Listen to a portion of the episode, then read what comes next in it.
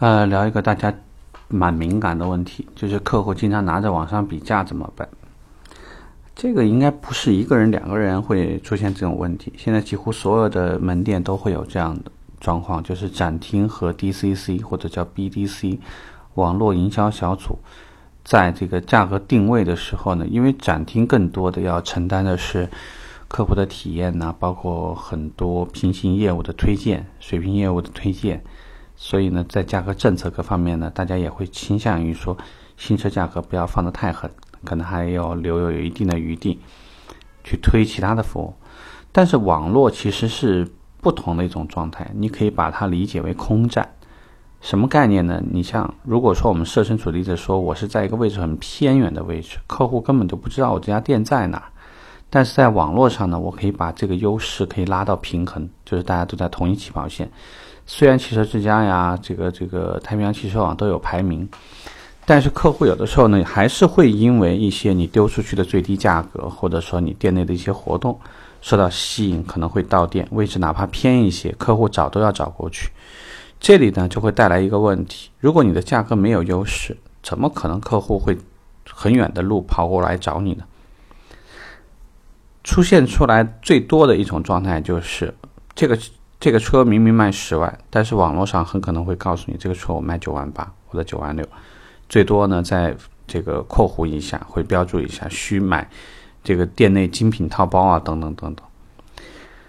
这个有些方面呢，咱们一般吧建议告诉客户，其实呢羊毛出在羊身上，买的没有卖的精，没理由说真的，你通过网上买就要便宜，实体店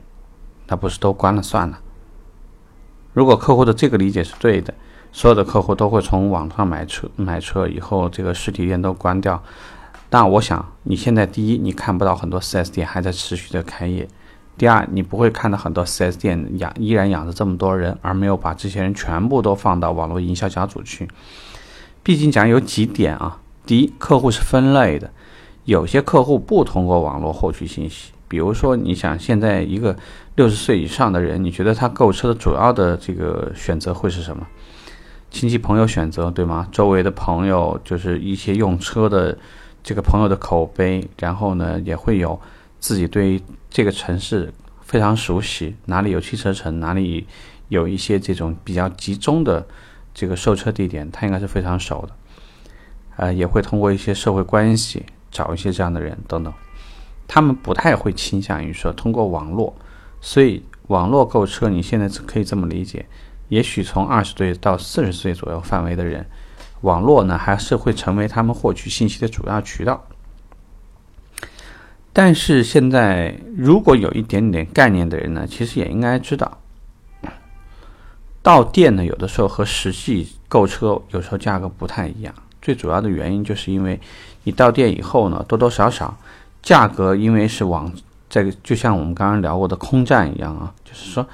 价格既然已经标了，你跟别的门店你差的两千块钱或者三千块钱，那么可能明亏吗？其实不太可能。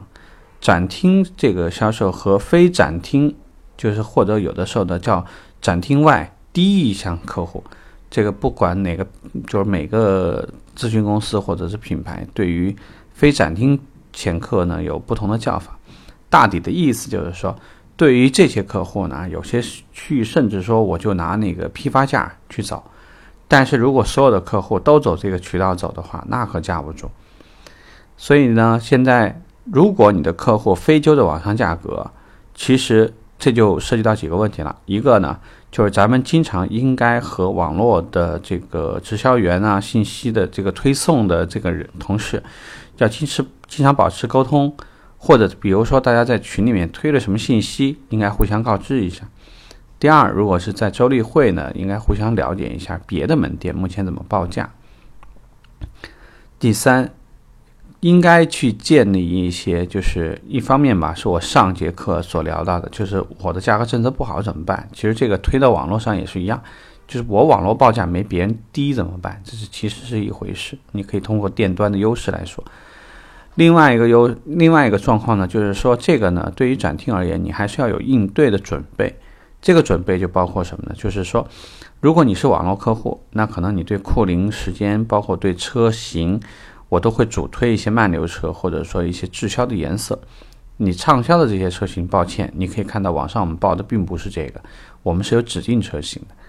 所以吸引到店可能是一回事，引导销售的时候呢，可能也会走另外一种形式。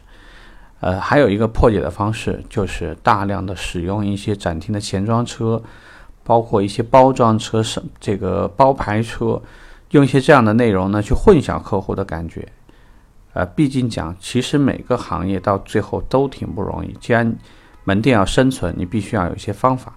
那这就是说，如果说你给客户第一眼推荐到的，尤其是一些这种，呃，就内饰啊，包括这个在外观的改变啊，包括轮毂改装啊，包括美容这些项目，你能让客户有一种就是特别特别想获得这个车的欲望的话。其实有些事儿呢，咱们就可以坐下来重新聊。毕竟讲呢，这个这个和我们在网上谈裸车就不一样。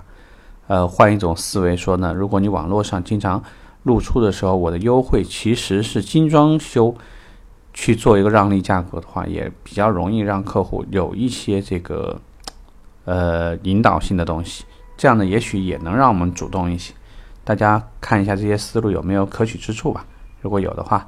呃，也欢迎留言给我，嗯，拜拜。